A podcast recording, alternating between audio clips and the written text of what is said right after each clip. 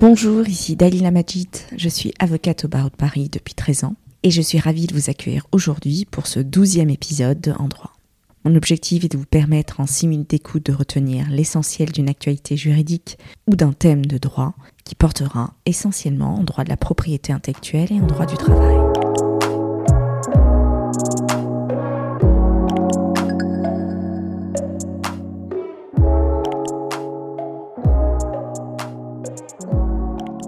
Aujourd'hui, je vais vous parler de la problématique de la consultation par l'employeur des emails de ses salariés. Le sujet m'a été demandé par une charmante auditrice et la question qui se pose est de savoir si un employeur a le droit de lire les emails de ses salariés. Il est important de rappeler le principe selon lequel chacun a le droit au respect de sa vie privée, y compris le salarié sur son lieu de travail et pendant son temps de travail. La Cour européenne des droits de l'homme l'a rappelé dans un arrêt du 5 septembre 2017 selon lequel la vie privée et le secret des correspondances du salarié s'appliquent également dans le cadre de l'entreprise.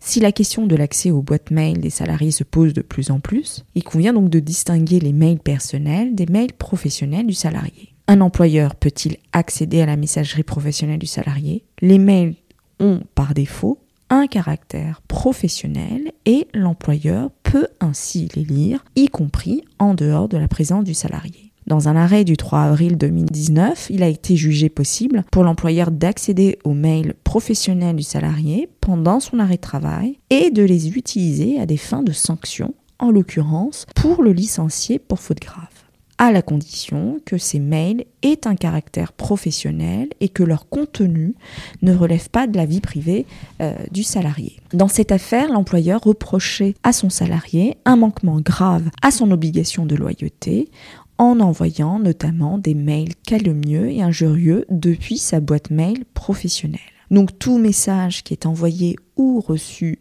depuis la messagerie professionnelle du salarié est supposé avoir un caractère professionnel, sauf si le message est clairement identifié comme étant personnel. Par exemple, en précisant clairement dans l'objet du mail soit le mot personnel ou le mot privé, ou alors s'il est classé dans un répertoire, il faudra l'intituler personnel, comme le précise également et clairement la CNIL. Ainsi, un mail qui est identifié comme personnel est considéré comme une correspondance privée et l'employeur doit en respecter le secret. Donc le respect de la vie privée implique en particulier le secret des correspondances. Ainsi, le salarié a le droit même au travail, au respect de sa vie privée et au respect de ses correspondances privées, même si le mail est envoyé ou reçu depuis l'ordinateur mis à sa disposition par l'entreprise, et même lorsque les mails personnels sont enregistrés dans le disque dur de l'ordinateur professionnel du salarié.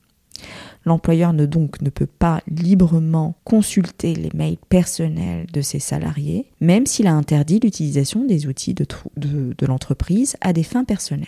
Alors, si l'employeur consulte les mails de ses salariés qui sont identifiés comme privés ou personnels, il viole dans ce cas le secret des correspondances, qui est une infraction pénale.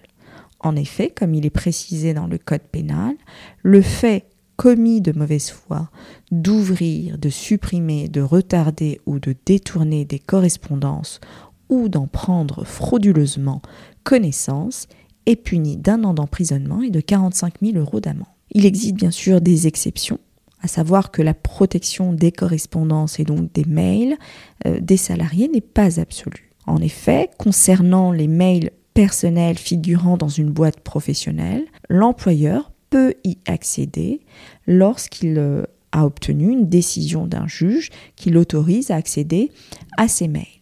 Par exemple, euh, un huissier peut être mandaté par le tribunal pour consulter et prendre copie des messages personnels du salarié pour vérifier par exemple des actes de concurrence déloyale dont le salarié est accusé ou alors si une enquête judiciaire est en cours du fait de vol du secret de l'entreprise par le salarié. Donc au final, pour éviter tout dérapage, il est plus prudent que l'employeur mette en place une charte informatique sur l'utilisation d'Internet par les salariés, par exemple notamment en précisant les périodes de connexion et les envois de mails, etc. Vous pouvez retrouver donc cet épisode sur mon blog www.dalilamajid.blog. Si vous avez des questions, n'hésitez surtout pas à me contacter ou me proposer également des sujets qui vous intéressent. Vous trouverez donc mes coordonnées sur mon blog. Si l'épisode vous a plu, j'apprécierais que vous me laissiez une note 5 étoiles ou un avis sur Apple Podcasts, iTunes, ou alors parler autour de vous afin que je puisse continuer l'aventure avec des épisodes juridiques.